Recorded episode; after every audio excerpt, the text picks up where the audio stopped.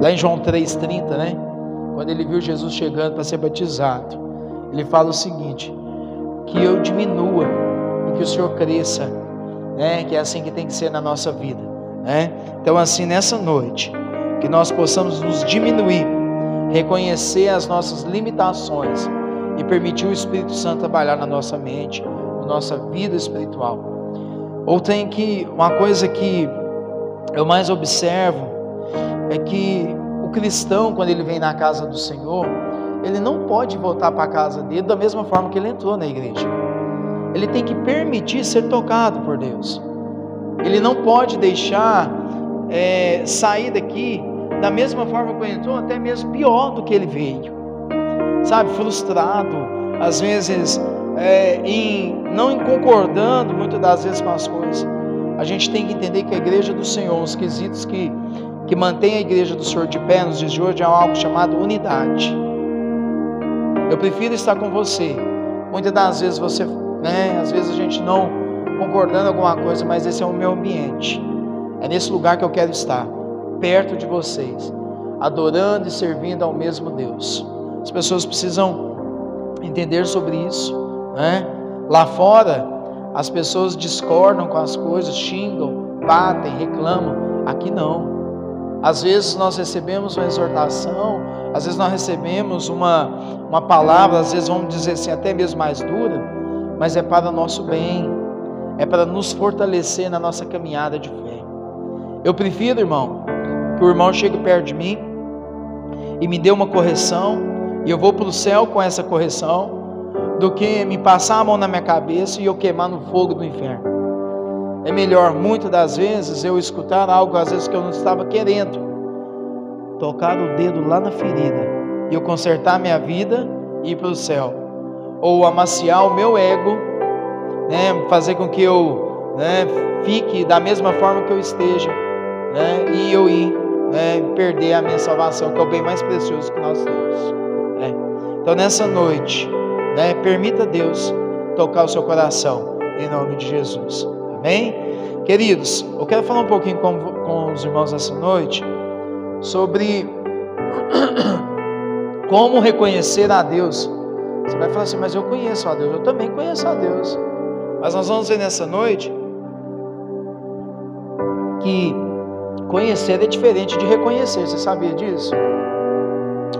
Eu conheço muita gente, mas eu não reconheço a tal ponto de entender verdadeiramente quem é aquela pessoa. Conhecer é algo mais, um primeiro contato. Conheci você, tudo bem, paz Senhor. Fui embora.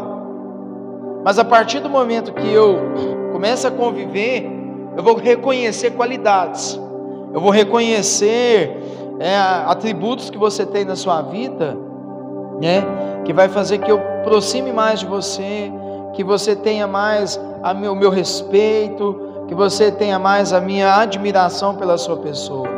Então tem diferença sim. Eu conheço. Você conhece fulano de tal? Conheço. Mas você reconhecer de verdade quem aquela pessoa é, é bem diferente. Você sabia, irmãos, que existe um termo chamado, todo mundo usa né, nos dias atuais, preconceito. Ah, é preconceito pela cor, pelo tamanho, pelo peso, pela mulher, né? O preconceito, muitas das vezes, é porque quando a pessoa faz uma, uma, um reconhecimento antecipado da pessoa, é porque a pessoa só conhece aquela pessoa, mas ela não reconhece de fato quem é aquela pessoa. Às vezes nós falamos mal de uma pessoa, porque nós apenas conhecemos, porque nós ouvimos alguém falar dela.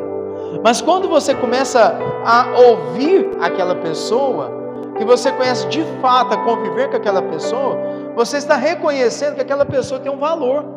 Não é só pontos negativos, há também pontos positivos. E se eu dizer para os irmãos essa noite que, se, se eu fizesse uma pergunta aqui, alguém conhece a Deus? Todo mundo aqui levantar a mão. Mas será que nós de fato reconhecemos o nosso Pai? Conhecer, todo mundo conhece. Agora, reconhecer de fato, né, é algo mais profundo, que demanda tempo. O relacionamento é assim. Eu conheci uma moça. E ao passar do tempo que eu vou me relacionando com aquela moça, eu vou reconhecendo que aquela moça é para casar. E assim o vice-versa. A moça vai reconhecer, conhece um rapaz e vai convivendo com o rapaz, vai na casa do rapaz, conhece a família. Então ali literalmente ela reconhece que aquele homem, que aquele rapaz é de casamento. Ou seja, há uma etapa, há fases a ser né, realizado. Há um conhecimento ali, algo primário, e dessa situação nós vamos caminhando, nós vamos andando, e você vai reconhecendo de fato quem é aquela pessoa. Eu dizia ontem lá no culto de jovens o seguinte: ah, talvez a maior fala hoje dentro de um casamento, de uma, que tem nesses casamentos que estão à, à beira da ruína, é o seguinte: se eu de fato reconhecesse quem que era você, eu não tinha casado com você. É assim. Mas por quê? Quando você conhece uma pessoa no primeiro momento, a pessoa não vai, óbvio, ela não vai mostrar os defeitos. Ela não vai mostrar de fato quem ela é. E a partir do momento que você vai então convivendo com aquela pessoa, você vai reconhecendo que aquela pessoa ela tem defeitos, ela é imperfeita. Ela não é aquela aquele sonho de homem. Ela, é, é, é, ela não é aquele, aquela princesa que você. Ela tem defeitos, como nós também temos defeitos. Mas é no, no reconhecer é que nós fazemos uma, uma, um pensamento. Se as qualidades daquela pessoa sobrepõem os defeitos, vale a pena continuar com a pessoa. Porque errar todo mundo erra. Porque quando nós estivermos com os pés em cima dessa terra, nós somos passíveis do erro. Agora, se no conhecer, se aquela pessoa demonstra já só defeitos, defeitos, defeitos, eu vou ser muito sincero para você, não pague para reconhecer, porque às vezes não vale a pena, você vai se frustrar. Conheça, por isso que o namoro, irmãos, não está na Bíblia a palavra namoro. Na Bíblia está a palavra o que? Casamento, que é algo mais sério, algo mais profundo. É algo que você vai realmente firmar uma aliança com uma outra pessoa. E a partir dali então você vai conhecendo, conhecendo, conhecendo, e ele passa então você vai reconhecer quem verdadeiramente aquela pessoa, né? Uma parte daquela pessoa é, porque você pode ficar com uma pessoa 60, 70 anos, que no final das contas você vai entender que você não conhece, você não reconhece todas né, as qualidades e defeitos daquela pessoa. Vira e mexe, nós somos surpreendidos pelas pessoas que estão à nossa volta. Poxa vida, eu não sabia que você tinha essa capacidade para isso. Poxa vida, eu não sabia que você tinha esse defeito. Mas todos nós temos. Conheça primeiramente as coisas, né? Não pule etapas.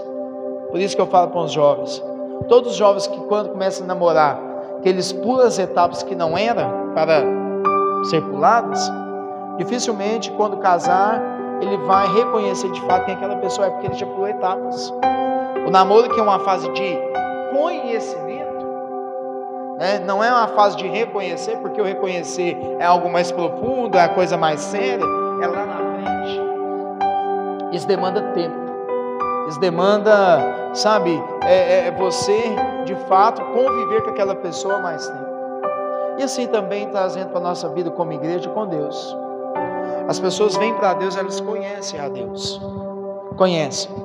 Mas é o dia a dia, é a caminhada constante na presença de Deus que você vai reconhecer de fato quem Deus é.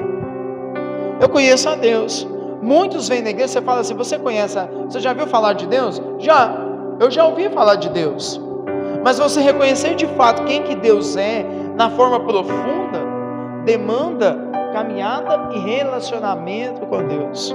As coisas não são assim com Deus no imediatismo, na forma prática, não. Prevê algo mais profundo, prevê algo que demanda que você vai ter que dar mais tempo para as coisas acontecer entre você e Deus. Sabe, as pessoas hoje, a, a, a, as pessoas cristãs, por que, que elas se frustram ou até mesmo elas se perdem no caminho? É porque elas não dão tempo para reconhecer de fato Deus. Elas querem pular etapa, elas acham que Deus é igualzinho o gênio da lâmpada. vai rissar, rissar, rissar, Deus vai sair e vai fazer tudo na sua vida da, de uma forma imediata. Não é bem assim. Porque Deus é Pai. E o Pai, muitas das vezes, ele dá ao filho, não aquilo que o filho quer quando está dando birra. Ele dá aquilo que o filho necessita. Às vezes você chega no mercado com o seu filho, o seu filho quer as coisas, as guloseimas, né, as batatinhas, o chocolate, mas na verdade o que o seu filho está precisando é um arroz com feijão. É o básico que não vai deixar ele adoecer, não vai deixar dar uma anemia, não vai deixar dar um, sabe, é, é, ter algum agravo na sua saúde. E assim somos Deus é assim, Deus é com a gente. Deus vai te dar muitas das vezes aquilo que você necessita para você sobreviver espiritualmente, não o que nós queremos. Você fica, Deus, meu Deus, meu Deus, por que, que as coisas não acontecem na minha vida? Porque se Deus te dá, às vezes você vai abandonar Deus, às vezes você vai esfriar na fé, às vezes nós vamos, sabe, esquecer de quem deu para nós. Por isso que a nossa caminhada com Deus, ela é no esforço. Exige tempo, exige joelho no chão, exige você ficar um período, às vezes, abstendo de comida, que é o jejum. Às vezes você pagar um preço pela sua família. Deus se agrada desses esforços. E isso faz parte do reconhecer a Deus, de nós sabermos como Deus quer que nós realmente somos. E nessa noite, irmãos, eu quero falar sobre Maria, a mãe de Jesus. Mas eu quero falar de Maria, não como as pessoas reconhecem Maria como a salvadora, como a intermediadora, porque ela mesma reconhece que ela não é, e nós vamos ver aqui nessa noite. Eu quero falar com vocês como uma Maria, uma judia, uma jovem, vindo de uma cidade que chamada Nazaré, na verdade uma aldeia, que não era uma cidade muito bem vista pela, pela sociedade. Uma cidade onde era uma cidade que quem morava lá era visto como um pervertido, um profano, uma cidade que não tinha nada de bom. Inclusive lá em João há uma conversa entre Natanael e Filipe, e, na, e Filipe fala: Olha, eu conheci aquele que era de vir, o Messias. E Natanael fala para ele: De onde que ele vem? Ele vem de Nazaré. Aí, na, aí o, o, o Natanael fala para Filipe: Poxa, mas há algo bom vindo de Nazaré? Porque Nazaré era uma cidade que era muito mal vista aos olhos daquela sociedade em volta. Você já viu quando você fala de uma cidade e você fala que aquela cidade é perigosa, aquela cidade é difícil, é complicado? Não tem assim? Você não conhece? Mas Nazaré era tipo essa cidade. Então Maria era uma jovem, Maria era de uma, de uma cidade é, muito mal falada. Maria, ela, é, ela estava em um noivado, só que o noivado daquela época não era como o noivado de hoje. O noivado dos judeus era um noivado que a mulher ficava resguardada, ela não tinha contato quase que nenhum com o seu pretendido. Ou seja, Maria, ela foi escolhida por Deus de uma forma improvável. Não tinha como ser Maria. Mas Deus faz isso na nossa vida. Quem era eu, quem era você? Onde que Deus me tirou? Aonde que eu estava, que cidade que eu era, o que eu praticava, o que eu falava. E Deus um dia me escolheu. Deus um dia nos agraciou. Deus um dia ele nos deu algo que nós não merecíamos. Às vezes você vem de uma família que não é bem falada, mas nós estamos aqui nessa noite escrevendo um novo capítulo na nossa vida através da minha e da sua vida, dando uma nova dignidade para a nossa família. É o Deus do improvável. Quem era aquela Maria, pobre, que às vezes não tinha recursos financeiros, assim como nós, na maioria das vezes, se nós não trabalharmos, nós não temos nem o que comer. Assim é essa Maria. E um belo do dia, um anjo Gabriel visita ela visita aquela mulher e fala para ela: Olha, Maria, deixa eu te dizer, você vai conceber um filho. Imagina, naquela época, naquela tradição, uma mulher que estava destinada a casar, e chega um anjo e fala para ela que ela ia ter um filho, mas não um filho da forma humana, mas de uma forma sobrenatural de Deus.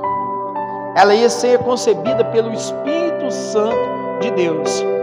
E através dela viria nada mais, nada menos que o nosso Salvador, o seu Salvador, Jesus Cristo. E Maria, logo, ela faz algumas perguntas. Mas como vai ser isso? Como vai acontecer esse fato? Porque Maria era uma mulher virgem. E naquela época, sua mulher estava destinada a casar. E se ela tivesse então um filho antes do casamento, ela era apedrejada até a morte.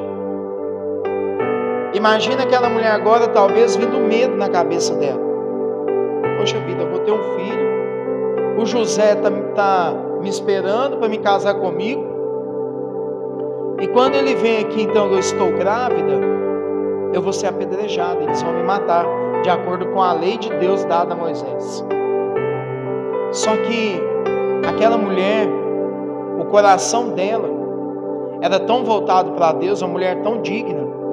Por isso que Deus escolhe, né? Essas pessoas que às vezes não têm provisão financeira, não tem tanta notoriedade lá fora, a sociedade é mais um, mas para Deus tem uma importância imensa. Assim sou eu e você nessa noite. Nós não temos talvez tantos recursos financeiros, nós não temos, né, às vezes, vontade de fazer aquilo né, que nós temos vontade, porque às vezes nosso, nosso recurso é limitado. Mas para Deus você tem um preço enorme. Você tem um preço, você tem uma estima. Deus tem um amor tão grande pela nossa vida, mas tão grande, que Ele escolheu a mim e você para propagar o Evangelho, levar a mensagem de Cristo Jesus. E aquela mulher fala: Não, estou preparada. Assim seja feita a vontade de Deus. Aquela mulher, então, ela é né, revestida pelo poder do Espírito Santo de Deus ela engravida. Pela misericórdia do Senhor, José entende aquela situação toda.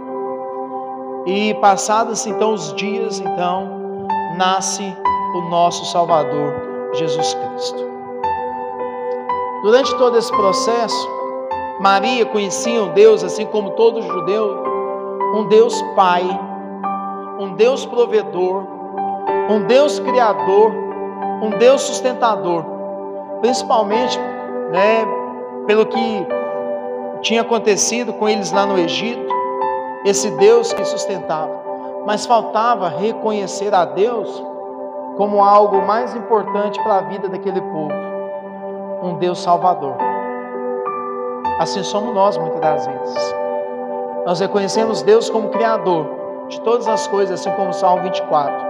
O Senhor é a terra e a sua plenitude, o mundo e todos os que nele vivem. Ou seja, nós reconhecemos Deus que é o Criador de todas as coisas. Nós, nós reconhecemos Deus como sustentador. A Bíblia fala que Ele sustém o mundo em Suas mãos. Nós reconhecemos Deus como nosso Pai, aquele que cuida, que ama. Nós reconhecemos Deus como aquele que é o nosso é, provedor de todas as coisas, que nos deixa faltar nada. Mas assim como Maria, faltava ainda reconhecer Deus como Salvador. E por isso, até hoje, nos dias atuais, existem muitos judeus esperando a vinda do Messias, a vinda de Jesus. Eles conhecem Deus Pai como todas essas questões que eu disse aqui: sustentador, criador, Pai, provedor. Mas falta eles ainda conhecer Deus como o Salvador da vida deles. E nós vamos ver nesse texto então, Maria, alegre, porque ela saiu de um estágio de que conhecia um Deus de uma forma e agora ela está reconhecendo, reconhecendo Deus de outra forma. E ela ficou tão feliz, tão feliz que ela passou a enxergar Deus de outra forma, que ela expressa essa felicidade através de um canto chamado Cântico de Maria, o Magnificat, né, como diz a palavra do Senhor, que é um, como se diz, um cântico de louvor a Deus. Ela vai expressar essa alegria dela de passar esse, esse modo de conhecer para reconhecer de verdade quem Deus é, o que Deus tinha feito na vida dela, o que, que haveria de nascer do fruto do seu ventre, o nosso Salvador, que ela expressa um canto. E é nesse contexto que nós vamos ler esse canto nessa noite. O Senhor diz assim: Disse Maria, a partir do versículo 46 do capítulo 1 do livro de Lucas: A minha alma engrandece ao Senhor, e o meu espírito se alegra em Deus, o meu Salvador. Pois olhou para a humildade da sua serva, desde agora todas as gerações me chamarão bem-aventurado pois grandes coisas me fez o poderoso, santo é o seu nome. A sua misericórdia estende-se de geração em geração sobre os que temem. Com seu braço agiu poderosamente, dispersou os que no coração cultivavam pensamentos soberbos. Tirou dos tronos poderosos e exaltou os humildes encheu de bem os famintos e despediu vazios os ricos. Ajudou Israel, seu servo, lembrando-se da sua misericórdia, para com Abraão e sua descendência para sempre. Maria ficou com ela quase três meses e voltou para casa. Que canto mais bonito, irmãos. forma mais magnífica de expressar o amor a Deus.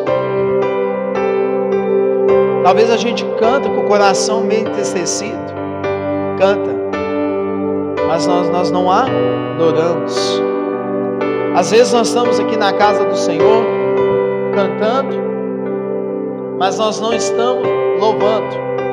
Louvar significa elogiar a Deus dar louvores verdadeiramente a Deus. Às vezes nós chegamos com o coração tão triste, tão triste, tão triste. Nós cantamos. Mas eu quero dizer para você nessa noite: em qualquer situação da nossa vida, não cesse de louvar e adorar a Deus através dos seus lábios. Porque só Ele é digno de um, de um louvor verdadeiro e sincero que procede do nosso coração.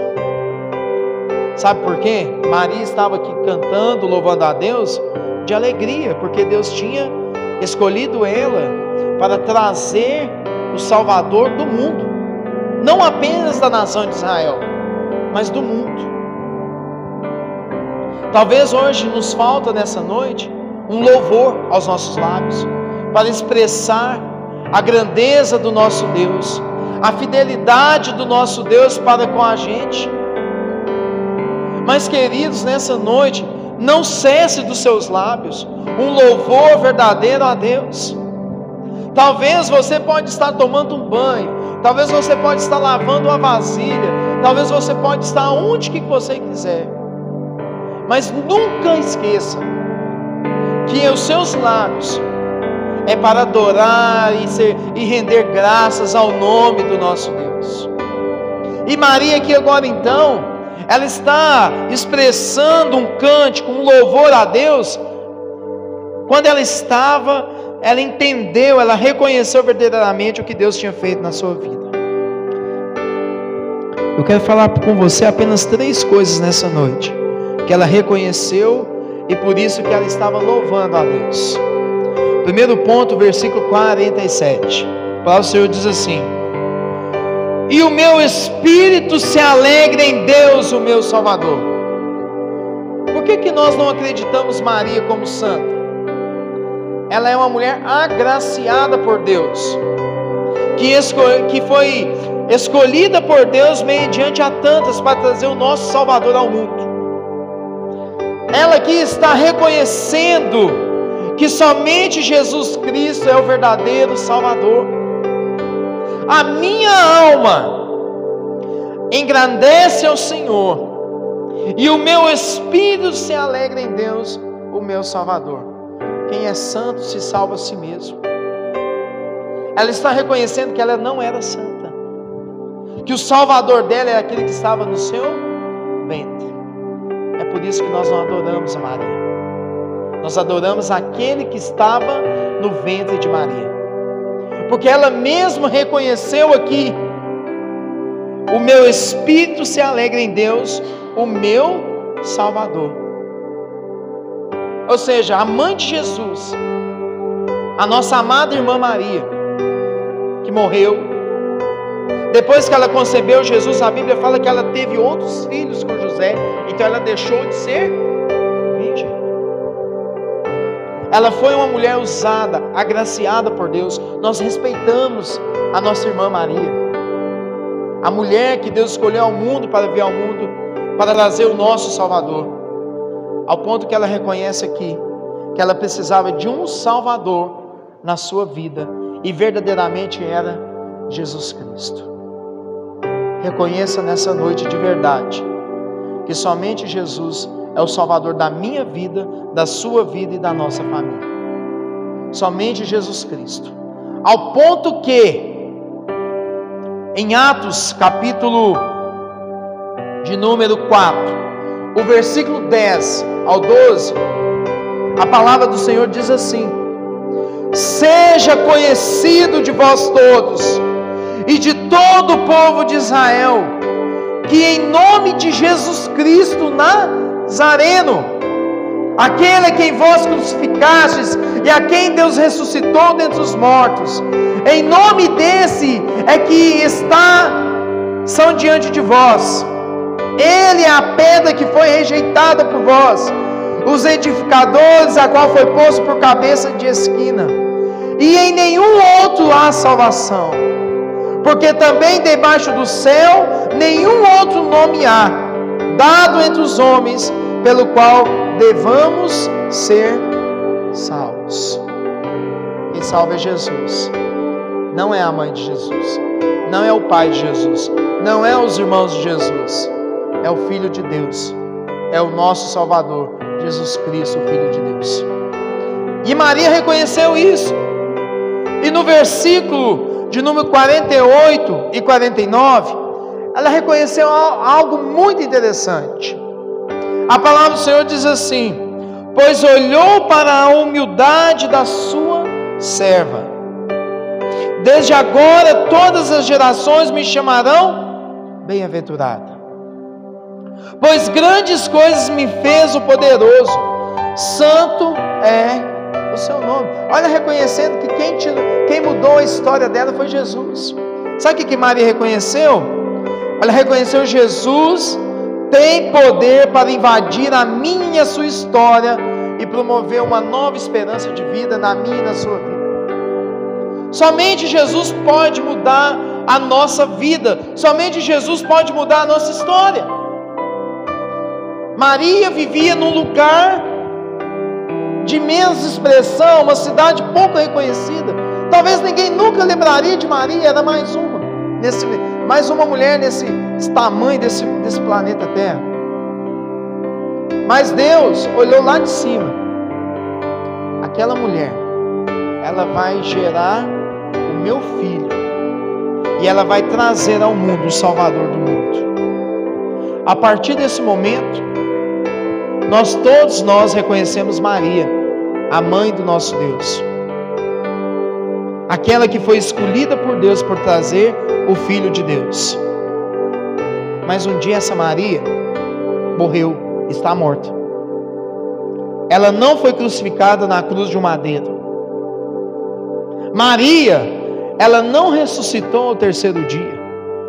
E ela está no paraíso aguardando Jesus vir até as nuvens e arrebatar a sua igreja mas nós não podemos eh, deixar de entender que ela foi sim usada por Deus.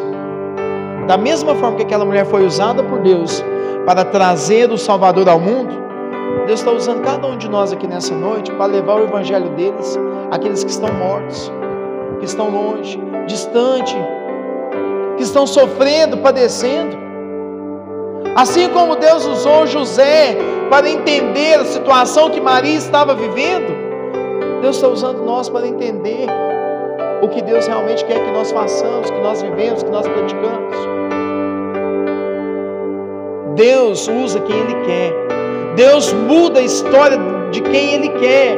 Deus promove uma nova e viva esperança na vida de quem Ele quer. Mas quem faz isso é Deus. Jesus, o Filho de Deus. Ao ponto que ela reconheceu isso. Lá em Lucas 1,38. Disse então Maria: Eis aqui a serva do Senhor. Cumpra-se em mim segundo a tua palavra. E o anjo ausentou-se dela. Cumpra-se a vontade de Deus através da palavra. Que... Mas onde que está essa palavra? Que palavra é essa? Se você ler comigo Isaías, capítulo 7, versículo 14, havia uma promessa que de uma virgem viria o Salvador do mundo. Portanto, o mesmo Senhor vos dará um sinal. Eis que a virgem conceberá e dará à luz um filho, e chamará o seu nome Emanuel. Deus conosco. Ou seja, ela deixou de conhecer a Deus de uma forma e agora está reconhecendo que verdadeiramente Deus cumpre as promessas na vida daquele que entende que Ele muda a história e escreve um novo capítulo na nossa vida. E aquela promessa estava cumprindo na vida de Maria naquele momento. Para terminar, meus queridos, o versículo de número 50 ao 56. A sua misericórdia estende-se de geração em geração sobre os que o temem com seu braço agiu poderosamente, dispersou os que no coração cultivavam pensamentos soberbos. Tirou dos tronos os poderosos e exaltou os humildes. Encheu de bem os famintos e despediu vazios os ricos. Ajudou Israel, seu servo, lembrando-se da sua misericórdia, para com Abraão e sua descendência para sempre. Ela reconheceu a fidelidade de Deus em cumprir as promessas. Lá em Números, a palavra do Senhor diz assim: que Deus não é filho do homem para que minta. Deus não é como muitos de nós, que falamos que vamos, que vamos mudar e não muda, falamos que vamos fazer e não faz, falamos que vamos passar na casa de fulano de tal e não passamos, marcamos encontros e não vamos nos encontros. Essa semana eu vou para a igreja. Sequer passou a semana, passou o mês e nós não aparecemos. Deus é fiel. Nós não. Nós carecemos da misericórdia de Deus para que possamos, sabe, sermos melhores em Cristo Jesus. Essa mulher estava reconhecendo a fidelidade de Deus. Quando ela diz aqui que para com Abraão e sua descendência para sempre viria o Salvador, se você abrir sua Bíblia lá em Gênesis 17, 7, havia uma promessa, uma aliança com Abraão. Estabelecerei a minha aliança entre ti, entre mim e ti, e a tua descendência depois de ti em suas gerações, por aliança perpétua, algo eterno. Para ti será ti por Deus, e a tua descendência depois de ti. O que, que Deus estava falando para Abraão? Olha, Abraão, a sua descendência vai ser eterna. Mas após Malaquias, o último profeta menor, houve-se um, um momento de silêncio 400 anos. Mas Deus, ele não estava em silêncio, pelo contrário. Deus estava preparando o caminho para a vinda de Jesus o judaísmo ele se enfraqueceu, obteve-se uma única, é, uma única língua, que foi o grego, universal, como o inglês hoje é uma língua universal.